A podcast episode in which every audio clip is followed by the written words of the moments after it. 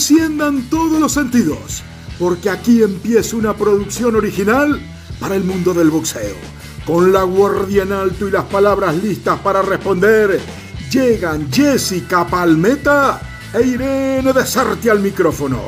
Esto es Contragolpe, un programa dedicado a las perras del deporte de los puños. Juegos, historias, cultura, entrevistas. Aquí hay mucho más que solo noticias. Señoras y señores, la campana campana, comienza el programa.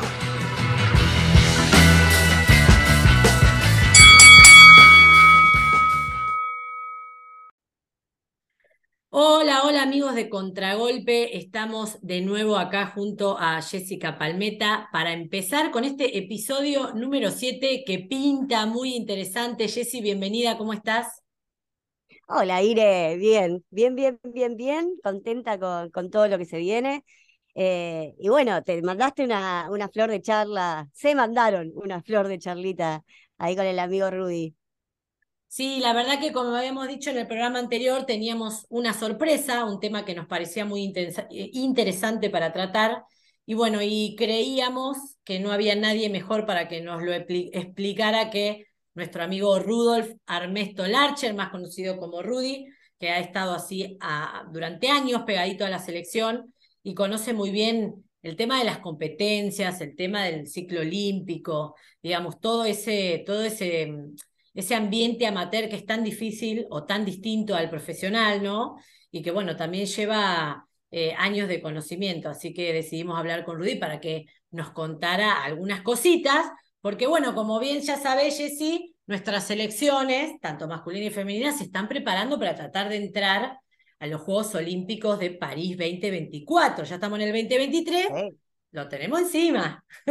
Este, este es un año realmente decisivo, quizás mucha gente eh, ajena al campo, porque lo que más se está acostumbrado a ver es el boxeo profesional a través de las diferentes pantallas que le dan visibilidad, por suerte, ¿no? al deporte de los puños. Eh, pero mucha gente desconoce, eh, como vos bien decías, qué sucede en el mundo del boxeo amateur, todo el circuito que hay, ¿no es cierto? Hasta no saben muchos que tenemos una selección de boxeo, ¿no? Eh, entonces me parece muy bueno que podamos hablar y tocar estos temas que encima, siendo el 2023 un año tan decisivo, no solamente porque es un año clasificatorio para, para París 2024, sino por todo lo que sucede detrás, que es lo que vamos a hablar un poquito, ¿no? Eh, el mundo del boxeo amateur lleva mucho tiempo eh, regido internacionalmente con competencias espectaculares y muchas veces hasta de mayor nivel que en el boxeo profesional. Eh, y muchos, incluso de las muchas de las figuras que hoy vemos en el boxeo profesional a nivel mundial, como Lomachenko, ¿no? Para, hacer, para nombrar a los más conocidos, eh, son del circuito olímpico, son del circuito amateur elite, ¿no? Donde han cosechado carreras de hasta 300 combates, como Golovkin también. Eh, y bueno, eso es esa etapa formativa tan importante que los lleva a los boxeadores después a poder desarrollarse con el nivel y la categoría que los vemos después en pantalla sobre el ring, ¿no, Iré? Sí, exactamente, digamos, generar una experiencia desde, desde lo amateur y por ahí no desde lo profesional. Recordemos que Clarissa Gis, una de las campeonas indiscutidas que tenemos en el boxeo, eh, consiguió su chance mundialista sin, sin tener ni siquiera 10 peleas, pero bueno, la avalaba justamente toda, todo ese recorrido amateur que tenía. Y mm, surgió también un poco esto de hablar con Rudy, porque durante los últimos años hemos visto que nuestras selecciones, las chicas y los chicos, em, se inundan las redes con, fotos de las chicas, con eh, logros de las chicas y de, y de, los chicos también, que viajan, que compiten, que ganan una medalla, eh, que clasifican, que andan por todo el mundo boxeando, eh, compitiendo, pero a veces también incluso hasta teniendo sesiones de sparring, ¿no? aprovechando los viajes. Y queríamos que Rudy nos explicara bien qué tanto de esos torneos entran o sirven para clasificar eh, a un juego olímpico, porque por ejemplo hemos visto a una Aldana López que desde el año pasado viene arrasando con todo y uno cree que tiene eh, por ahí la clasificación asegurada, ¿no? Pero bueno, hay que saber esto, ¿no? ¿Qué, realmente de esos torneos sirven para una clasificación y cuáles son preparatorios, digamos, ¿no? Son eh, torneos en los cuales los chicos ganan experiencia. También hay todo un trasfondo con el tema de la IVA y lo que pasó en Río, ¿no? Que, que bueno, genera todo este, este murmullo de esta posible quita del boxeo como, como disciplina olímpica y también hablamos un poquito de, de, eso con Rudy, cómo lo ve, si es algo factible que realmente se dé y cómo ve a nuestras elecciones, ¿no? Si las ve con alguna que otra plaza eh, fijas en París, ¿no? Que podamos tener representantes argentinos en París. Bueno, en ese punto eh, que acabas de nombrar, me parece importante también mencionar, eh, para ponerlos también en tema a nuestros oyentes del otro lado, que hubo un punto de quiebra importante, ¿no? Que fue Río 2016, eh, los Juegos donde para nosotros también fue muy importante porque teníamos después de muchos años seis clasificados. Pero bueno, si bien no tuvieron suerte, tuvimos solo dos diplomas eh, eh conseguidos, eh, igual hubo una buena actuación por parte de nuestros representantes, hubo mucho bullicio, ¿no es cierto? Mucho alboroto a, nivel global por lo que sucedió en, dichas competencias, especialmente con algunas peleas particulares que tenían que ver con boxeadores rusos, ¿no es cierto? Después de lo que hubo ahí con esos fallos controvertidos que, que la gente salió a hablar y los mismos boxeadores salieron a hacer reclamos públicos, ¿no es cierto? Que eran muy evidentes eh, esos fallos que, quizás eran a favor del boxeador equivocado, ¿no?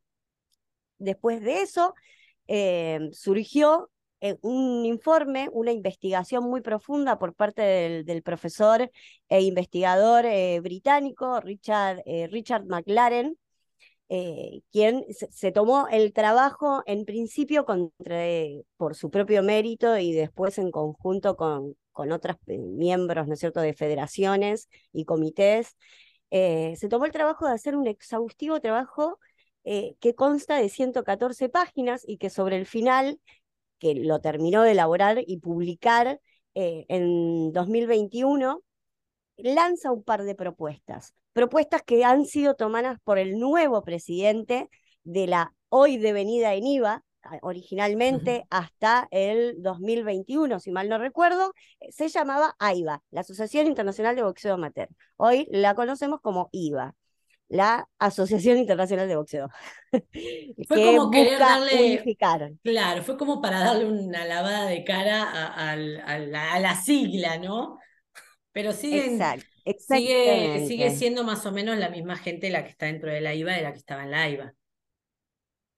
Exactamente. A mí me, me gustaría también contarle a la gente, o sea, durante la etapa de, los Juegos de Río, el presidente eh, en vigencia en aquel momento era Wu Kuo, quien estuvo 11 años al mando de la, de la AIBA, eh, y hizo como la, y fue quien hizo la vista gorda con lo que pasaba, ¿no es cierto? Que eh, a pesar de las grandes denuncias que había por las falencias administrativas del organismo y económicas y también de los fallos ¿no? arbitrales y de jueces, hizo la vista gorda. El COI, el Comité Olímpico Internacional, decide tomar medidas, lo suspende y finalmente para 2017 eh, Buch termina renunciando porque ya la situación era insostenible. Al tiempo hubo ahí unos interinatos y demás, al tiempo asume el ruso eh, Kremlev, eh, Umar Kremlev, precisamente, que, era, eh, que fue también presidente de la Federación Rusa durante mucho tiempo, y decide renovar, ahí se crea la IVA, que, como la conocemos ahora, y empieza a tomar acciones y tomar el compromiso con Thomas Bach, el presidente del Comité Olímpico Internacional, de decir, bueno, nosotros queremos hacer las cosas bien, ¿no? Eh, nos vamos a poner en orden nuestras cuentas, nuestra caja de dinero se va a poner en orden y las cosas las van a hacer bien. Creó un, un departamento que regula también estas cosas, ¿no? Como que busca darle transparencia, esa transparencia que se le está exigiendo cumplir justamente para este 2023. El Comité Olímpico Internacional le puso ese plazo al ente regulador del boxeo amateur eh, así que seguramente van a tener que rendir grandes cuentas eh, para este nuevo año y ver de que no se elimine al boxeo de los Juegos Olímpicos que se programó sacarlo para Los Ángeles de 2028. Así que un poquito es esto a grandes rasgos, es un poco más profundo. Les recomendamos a la gente buscar eh, el informe de McLaren, que es muy largo, pero es muy interesante. Está dividido en tres etapas, donde en la primera tiene más el análisis del, del arbitraje y de los resultados de las peleas que fueron manipulados. Sí, exactamente. Bueno, como bien decías, dependiendo de la decisión que el Comité Olímpico Internacional tome de acuerdo a ese informe que se va a presentar este año, de ahí va eh, a, salir la decisión final de si el boxeo va a continuar eh, o no como disciplina olímpica. Perderlo sería realmente mm, una cosa desastrosa porque ha sido una de las disciplinas madres a raíz de las cuales también se han creado estas competencias, estas justas olímpicas. Así que perder, digamos, el núcleo que creó junto con la lucha grecorromana y, otra, y otras disciplinas, es como perder el atletismo, era lo que me decía Rudy, ¿no? Es como perder el atletismo, que, que, fueron el núcleo que, que generaron la creación de lo que hoy es eh, los Juegos Olímpicos, que para todos aquellos deportistas amateur es el mayor logro que puede haber, incluso también para los boxeadores, más allá de que se pueda eh, desarrollar una carrera como profesional, hay disciplinas que no, que no, no, no tanto como el boxeo, y realmente el sueño está puesto en esa competencia al menos, después el resultado es otra cosa, en la posibilidad de estar compitiendo en un juego olímpico. Olímpico, ¡ah! Me trabé. che, Jessy, pero bueno. Se nos, lengua la traba. Se nos lengua la traba, se nos lengua la traba. La traba. Está bueno contar también que, que, bueno, Rudy igual seguramente lo va a decir en más detalle, seguramente no, lo va a decir en más detalle, lo van a poder escuchar. Eh, y estar al tanto y conocer eh, cada puntito de, lo que está pasando con nuestras elecciones, pero hay que contarle a la gente que el calendario de IVA del boxeo amateur de elite está en funcionamiento. Ya desde finales de enero eh, hay competencias, se ha llevado una primera competencia en Marruecos que tiene que ver también con esta nueva propuesta de la IVA de llevar adelante un nuevo sistema mejor regulado, transparente eh, ¿no es cierto? Y con participación de todos los continentes. Así que, bueno, estuvo Marruecos, estuvo Hungría, estuvo Bulgaria y nuestras elecciones ya participaron en algunos de ellos. Y se viene a partir del 15 de marzo el em, Campeonato Mundial de Boxeo femenino amateur. Así que también para que estén atentos y acompañen a nuestra selección femenina, posterior vamos a tener el masculino. Exactamente, Jessy. ¿Qué te parece si vamos a la cortina como corresponde y después lo vamos a escuchar a Rudy? Dale, vamos a escuchar a Rudy. Y bueno, gracias a ustedes del otro lado por estar ahí siempre con nosotras. Deleítense y presten atención, aprendan de uno que sabe.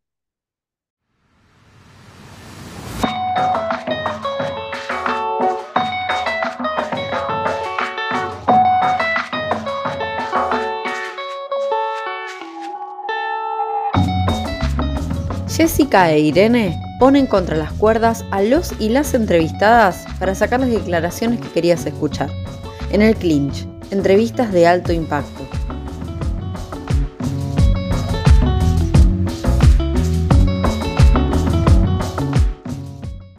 Bueno, quería contarle a la gente que lo convocamos a Rudy porque creemos que la verdad que no hay nadie en este ambiente, al menos en Argentina, que conozca más todo el movimiento que hay con las selecciones nacionales, ¿no? Tanto femeninas como masculinas, siempre siguiendo de cerca todas las competencias. Estamos entrando, o no, ahora me va a explicar bien Rudy, en un ciclo olímpico para clasificar a París 2024. Hay mucha controversia con el boxeo en los Juegos Olímpicos.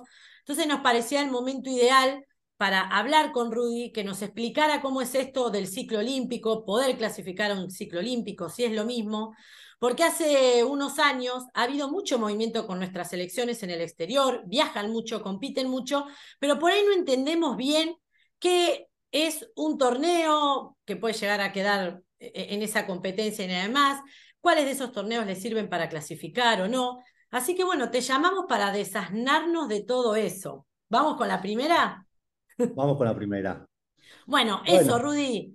¿Cómo hace nuestra selección nacional cómo se conforma un ciclo olímpico y qué de ese ciclo olímpico le sirve a, nuestras, a nuestros seleccionados para clasificar para París 2024? Bueno, un ciclo olímpico en todos los deportes, no solo en el boxeo, empieza cuando se apaga la llama olímpica y se baja la bandera de un juego olímpico hasta que se eh, iza nuevamente la bandera y se enciende la llama olímpica. Eso sería un ciclo olímpico. Una clasificación olímpica es mucho más corto en el tiempo y en el boxeo siempre empezó históricamente cuando solo iban los hombres.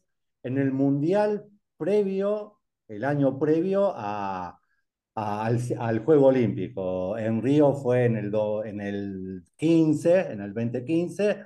Eh, en este año sería el mes que viene, digamos. Eh, el primer mundial, en este caso van a ser dos mundiales porque hay femenino y masculino. Siempre el, ciclo olímpico arrancó eh, en el mundial previo a, en el último mundial previo al, año olímpico.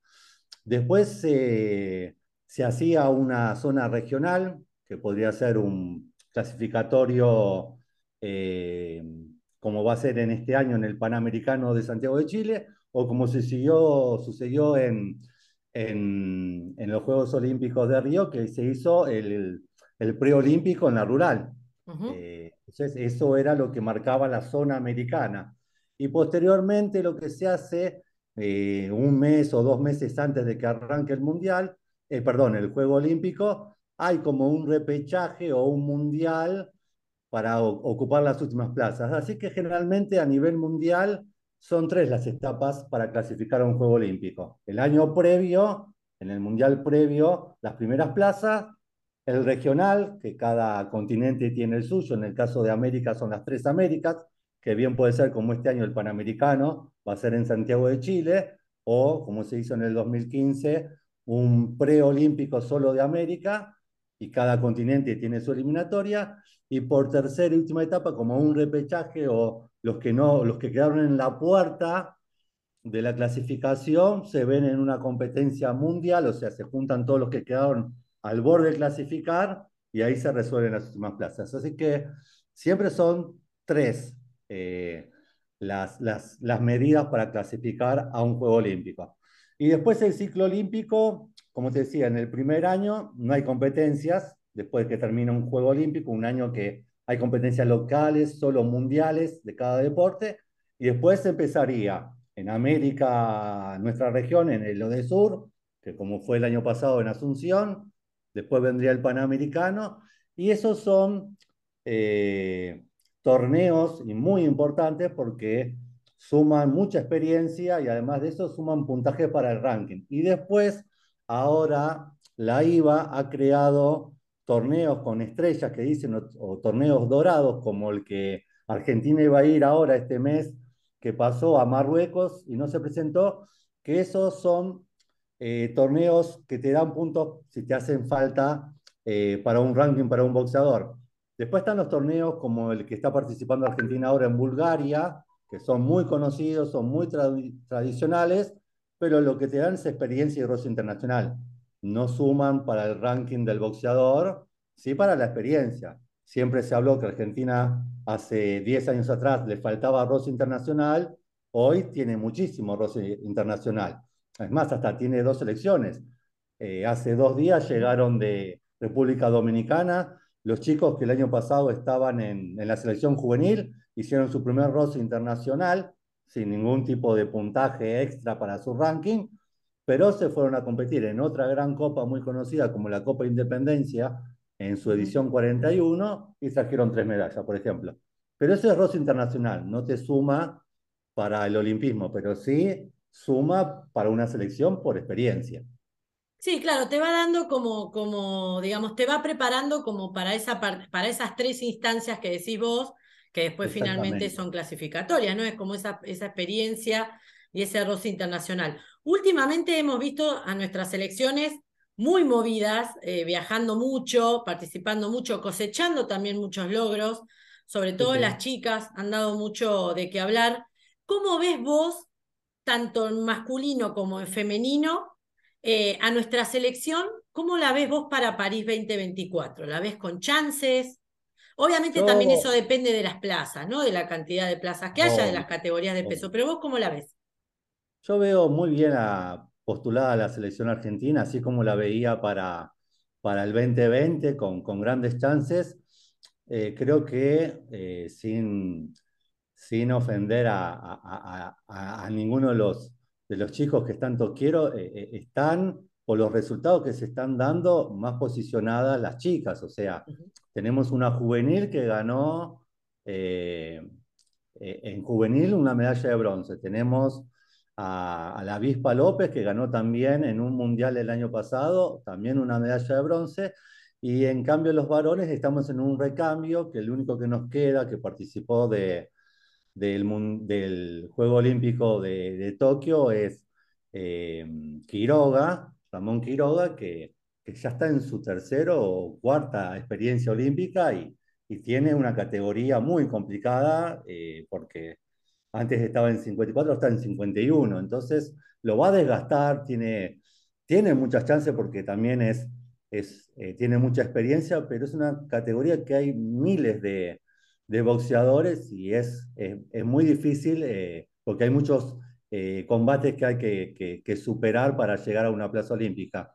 En cambio, en lo femenino, tanto Lucía Pérez, que también está pasando por un buen momento y también tiene mucha experiencia. No es tan complicado para clasificar, sin desmerecer tampoco a los equipos extranjeros, ¿no? Pero a nivel americano, en el, Panamericano, con, una buena, con un buen sorteo, podría tener chances eh, de, llegar a, a, un ciclo olímpico, como también, eh, como dije anteriormente, la avispa López, y por qué no, alguna que otra que pueda dar eh, el batacazo. Es, es una eliminatoria complicada porque ahora tenemos muchas potencias a nivel eh, América general, México, bueno, Brasil ya es potencia, parece que, que no, pero en, en, dos ciclos Brasil se, se puso muy poderoso tanto en hombres como mujeres, ni hablar de lo que son los países caribeños y los del norte, ¿no? Entonces, eh, hay que tener respeto, pero creo que Argentina tiene chances de, de llevar más de un eh, boxeador o boxeadora a, los próximos Juegos Olímpicos de, París 2024. Bueno, y ahora entra en el ruedo el boxeo femenino cubano, que finalmente se ha levantado esa prohibición, la histórica escuela cubana, ¿no? En la parte amateur y olímpica. Ahora, en este ciclo, probablemente entren las boxeadoras cubanas, y esa, bueno, que más allá de, de la prohibición de poder participar en los torneos con el aval de su país, ellas han estado entrenando, digamos, ¿no? Muchas han ido a hacer carrera al exterior, no es que han estado quietas y van a arrancar ahora.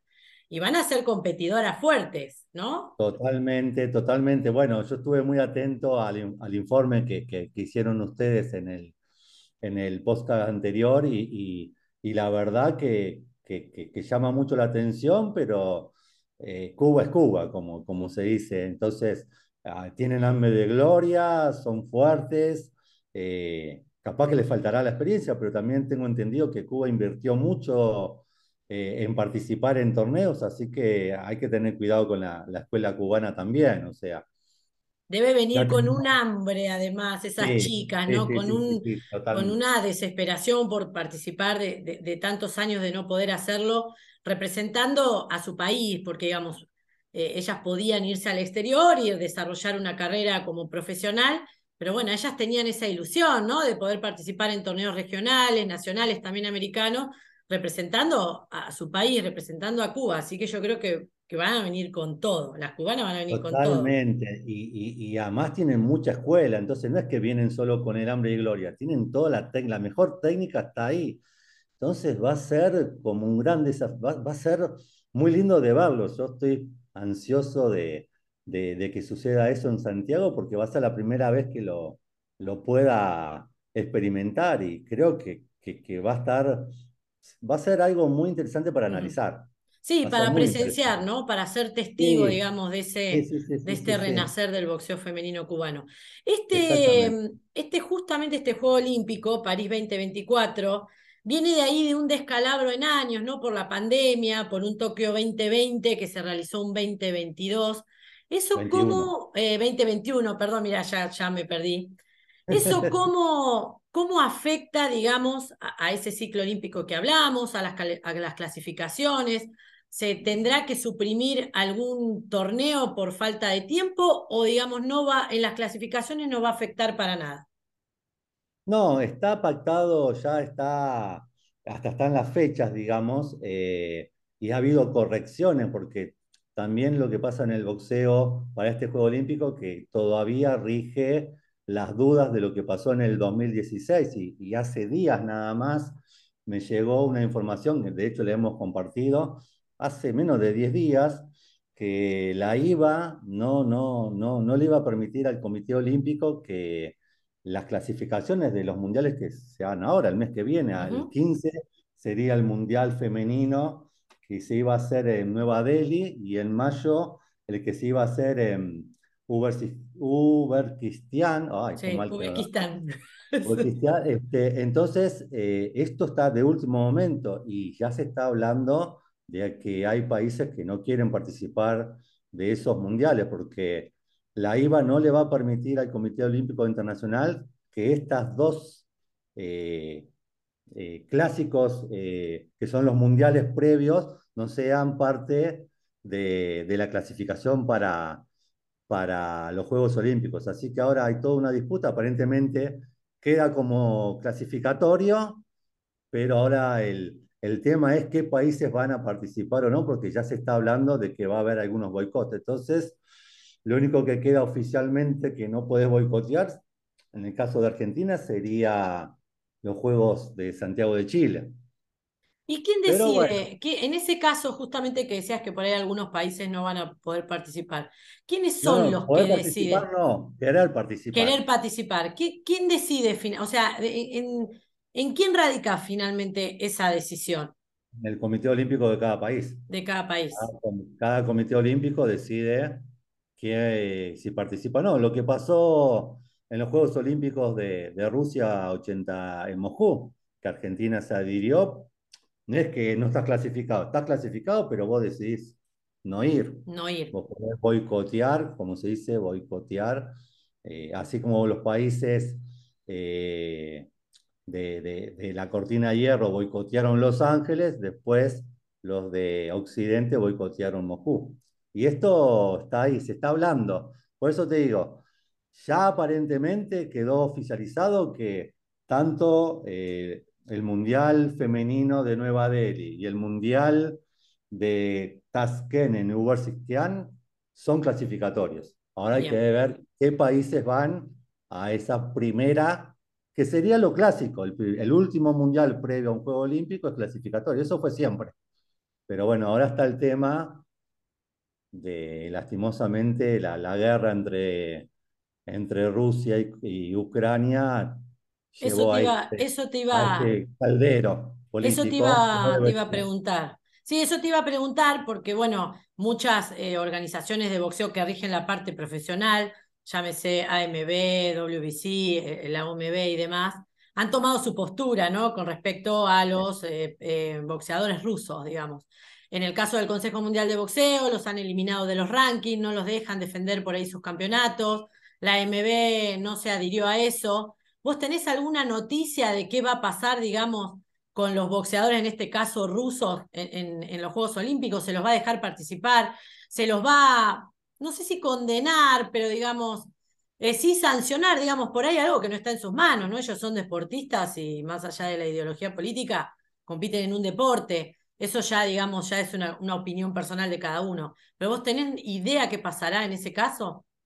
Yo tengo entendido que para estos dos mundiales habían habilitado boxeadores de, mm, Bielorrusia y no me acuerdo si de Rusia o algún otro país ahí muy cercano eh, del conflicto a participar.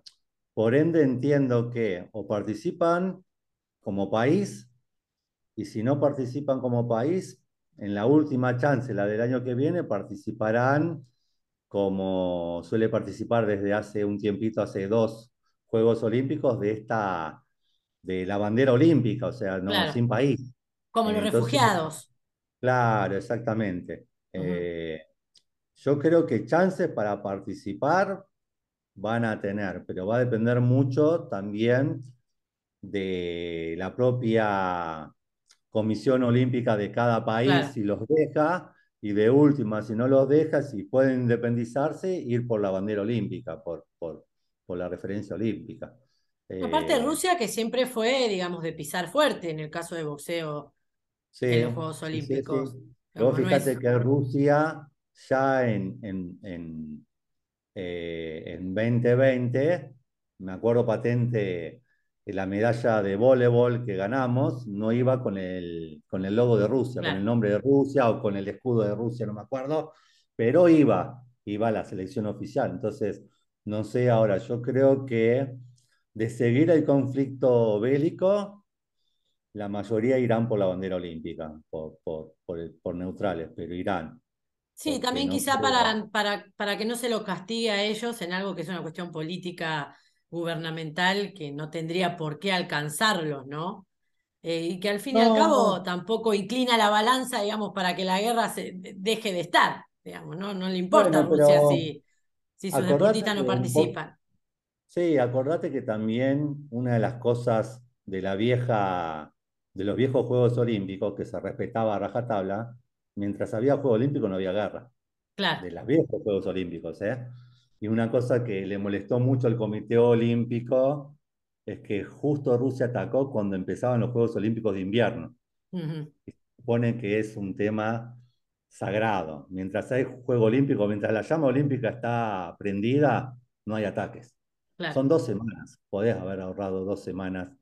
Este, Pero bueno, ahí ya va a entrar un poco, creo que el Comité Olímpico Internacional, eh, y, la, va a haber reuniones de último momento que, si vamos a la lógica, si pensamos cómo se, se ha movido siempre el Comité Olímpico, y lo más lógico, si vamos a lo tradicional, es que lo sancionen, que no lo dejen participar. Por lo menos no como Rusia, por lo menos no como Rusia. Pero bueno, eh, esto va a ser semana tras semana. Sí. Escúchame, Rudy, y hablamos de, bueno, de, del boxeo olímpico presente en París 2024, pero también se habla mucho de que va a ser el último Juego Olímpico en el que por ahí esta disciplina va a estar presente. Em, por ahí vos nos podés hacer un pequeño resumen de por qué esta negativa a que el boxeo esté presente y cómo ves vos esto. Finalmente, el ambiente va a ejercer presión y el boxeo va a seguir estando, o van a terminar ganando los directivos eh, que, rigen, digamos, en, en, cada competencia olímpica y si deciden sacarlo lo van a sacar. ¿Cómo ves esta situación? Si me pongo a analizar desde el ámbito del negocio, de, del juego olímpico, creo que ya hay deportes que ocupan menos, eh, menos tiempo, menos, menos riesgo para el deportista, que se han demostrado que, que podrían tapar perfectamente el hueco del boxeo, dándole mucho rédito de público que lo va a ver, como el básquetbol 3x3 o... El skateboard, ¿no? El skate que estuvo el año pasado, el surf. Mismo hockey eh, sin 5x5, digamos. Eso quedó demostrado que funciona, o sea que eso perfectamente puede No va a haber un vacío en el Juego Olímpico. No va a haber un vacío. Si me pongo a pensar en la historia que el boxeo es uno de los siete deportes madre que tiene el, eh, olimpismo, junto con todo lo que implica el atletismo, la lucha greco-romana y el boxeo, que sería la otra, eh, el otro deporte de, contacto, creo que es un pecado gravísimo que se lo saque, ¿no? Obviamente eh, hay que mejorar lo que pasó en el 2016, tiene que quedar limpio. No sé cómo lo van a hacer, pero tiene que haber una voluntad de, cortar por lo sano. No sé si la idea es que tome las riendas del Comité Olímpico Internacional y desplazar a la IVA, porque encima el presidente de la IVA, yo mucho no lo conozco, pero es ruso, entonces justo, entonces como que no estamos haciendo nada para que el boxeo se limpie. Eh, no importa, uno cuando quiere limpiar la imagen trata de dejar las menos sospechas posible. Entonces, si veníamos de una corrupción con un presidente de China o de la India, y justo ponemos a uno ruso, que justo está en un conflicto bélico, que estamos... es como que no ayudamos para que se limpie. no sé cuál es la solución, pero bueno, eh, estuve hablando con, con gente y, y, y, y, teniendo grandes charlas y parece ser que hay buena voluntad de limpiarlo, pero se tiene que limpiar en muy poco tiempo. Ya sabemos que en el 2024 va a haber boxeo, pero automáticamente yo creo que ya a partir de la clasificación tiene que haber eh, movimientos del comité o quien, quien sea, qué queremos hacer, pero todos los meses, como decir, no podemos ser tan burocráticos y esperar, ay, tenemos reunión, como decimos en el Congreso, las ordinarias, no, hay que empezar a hacer reuniones extraordinarias, y muchas, y muy claros y todos tirando para el mismo lado, porque ya hemos, visto, hemos visto intentos de, del Consejo Mundial, eh, también de la AMB, pero al final nunca se pusieron de acuerdo. Cada uh -huh. cual, cuando las cosas empezaban a sentarse a, a charlar y empezamos a sacar trapitos eh, sucios al aire. Entonces no tiene sentido. Hagamos las cosas de cero, pero bien, tirando todo para el mismo lado y no importa cómo se llame. Si se llama IVA, Pirulo, o no sé, o boxeo olímpico, y punto, y nada más. Pero pongamos todas las fichas ahí, no mezclemos el profesionalismo, porque ya va a haber tiempo para para hacer eso. Pero bueno, sí, hay que hacer algo, si no, lastimosamente eh, va a estar difícil que en Los Ángeles haya boxeo y va a estar difícil que después de que en un Juego Olímpico no haya boxeo, se retome. Deportes, claro, si estos deportes que, que te, pude, que te, te nombré como otros dan resultado, no va a funcionar que vuelva, sí. por más que sea un deporte madre. Eh, tiene una historia hermosa el boxeo en, en el olimpismo. O sea, sería una pena. Es como que saquemos la lucha greco-romana. No sé, yo no, no tengo mucho conocimiento de lucha greco-romana. Empecé a ver en Cochabamba los primeros combates. Y realmente es algo tan amateur, pero algo tan olímpico, que no la podés sacar. Sí, es el núcleo, ¿no? ¿no? De las Olimpiadas. Sí, Fue parte del núcleo. Sacar el atletismo. ¿Qué vas? A ver, claro. saquemos una disciplina del atletismo. Cualquiera, elegí una salto en garrocha, es atletismo, es toda, son todas las disciplinas. Son siete los deportes madre olímpicos. Boxeo es uno de ellos, no lo podés sacar. O sea, no lo podés. Podés hacer una amnistía si querés. Vayamos a temas legales, hacer una amnistía. Lo que pasó en el 2016, borrón y cuenta pero no lo podés sacar. ¿Y vos cómo, cómo lo ves? ¿Es una amenaza y no va a suceder? ¿O ves que van con los tapones de punta para sacarlo? Ha habido varias eh, amenazas en estos años, en los últimos Juegos Olímpicos, y yo creo que eh, estando ahora que vino el boxeo femenino, es, sería es una, una, pena. pena sería sí. una pena, sería una pena realmente. Eh, creo que hay más buena voluntad, por lo que he escuchado, de, de, resolver el problema. El tema es que no se vayan en tiempos burocráticos, porque si se van en tiempos burocráticos tienen uno o dos años y ya después en el sí. 2026 empiezan las eliminatorias. Se lo comen los papeles y... Claro, y los sí. tiempos. Tendrán que haber reuniones, ganas y un proyecto. Yo creo que antes que empiece eh, el 2024 ya tendría que haber un proyecto ya prearmado, de, con buenas intenciones, no importa quién lo organice, si lo organiza una de las cinco entidades o lo organiza el Comité Olímpico Internacional, y yo creo que lastimosamente la IVA o como termine nombrándose esta, esta entidad, se va a tener que des, desprender. Que hacer al costado, sí, hacer un paso al costado. Pero bueno, sí. evidentemente hay, hay, hay intereses grandes por los cuales no hace un sí. paso, no da un paso al costado, ¿no? Por eso.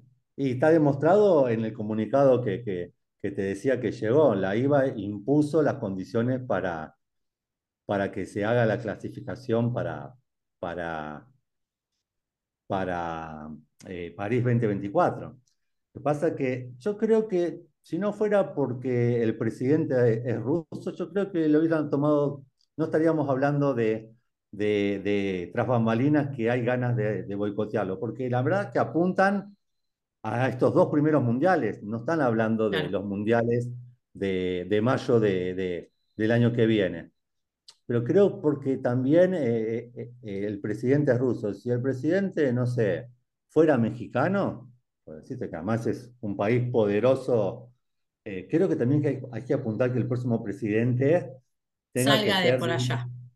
No, de algo que, que mame el boxeo, digamos, que, mame, el boxeo con tradición, qué sé yo.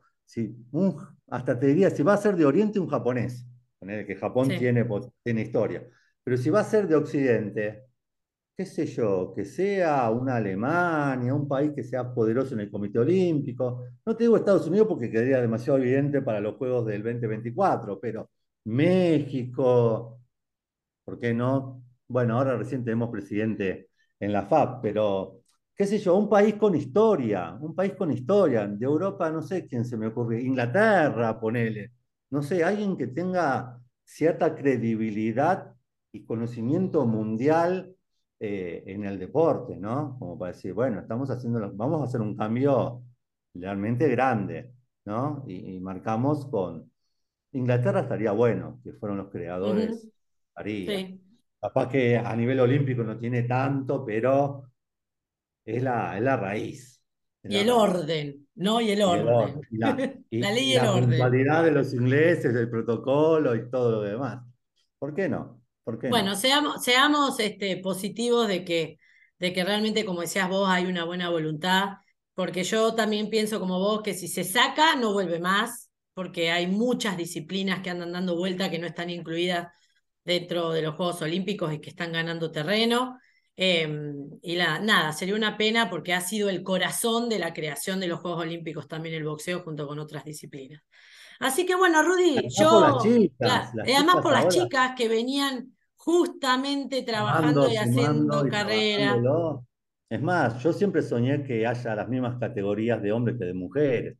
Algunas no, porque es imposible. Los pesos pesados arriba de 80 es imposible, pero haya equidad me, me, encanta. Me encanta porque no entiendo cómo otros deportes que entraron, por ejemplo, el taekwondo, entró como disciplina olímpica en el 2000, entró exactamente igual para todos. Claro. Bueno, la idea era que con esta evolución y paso a paso en cada Juego Olímpico, esa equidad llegara a, completarse, digamos, ¿no? Lo que pasa que, bueno, evidentemente eh, eh, de, de trasfondo se están planteando, planteando otras cosas y quizás no están dándole el espacio a ese tipo de cuestiones, ¿no? Bueno, che, pongamos la misma categoría de peso, obviamente como decís vos, los pesos pesados no, porque las chicas no, aunque hay competidoras, no habría la cantidad para un Juego Olímpico, pero hay. Em, por lo menos, pero bueno, ir con el paso de los Juegos Olímpicos igualándolo, ¿no?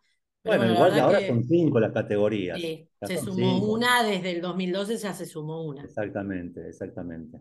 bueno, Rudy, yo quería agradecerte que nos vinieras a, esclarecer un poco las cuestiones de, del boxeo olímpico y, cómo es esto del ciclo olímpico y poder clasificar, porque bueno, lo que te decía, ¿no? E, en las redes sociales vemos que los chicos y las chicas están eh, viajando por todo el país, participando, cosechando muchos logros, que la verdad que es espectacular ver una Aldana López arrasar en cada una de las competencias en las que va, eh, digamos, ahí despuntar. Eh, Lucía, que está haciendo un gran trabajo también desde que es capitana y mucho antes, ¿no? Trabajando para eso, igual que los chicos.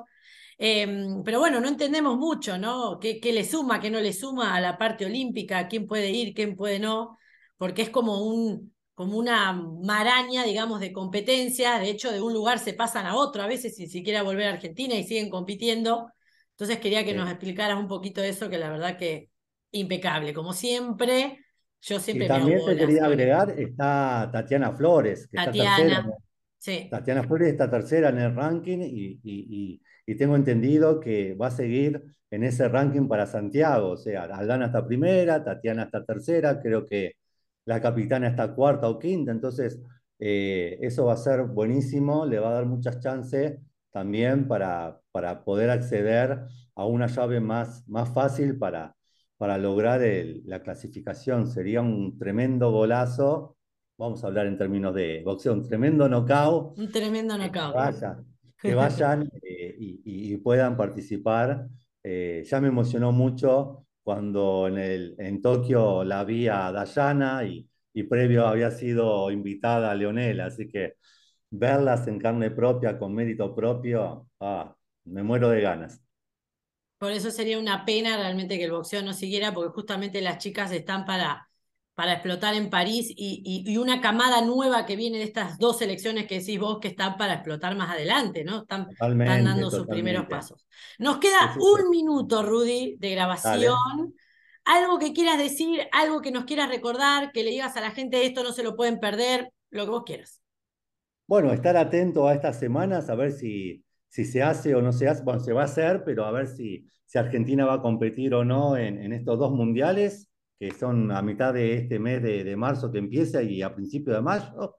Y estar atento a lo que sigue y alentar a la selección nacional y a las selecciones de, de cada lugar del continente que nos estén mirando o escuchando, porque no deja de ser chicos que casi no tienen apoyo, pero que dejan la vida por sus países y por sus banderas. Así que alentar a cada, a cada selección de cada país, porque es el futuro del boxeo. Gracias, Rudy. Como siempre, impecable. Muchas gracias por haber estado en los micrófonos de Contragolpe. Saludos a todos.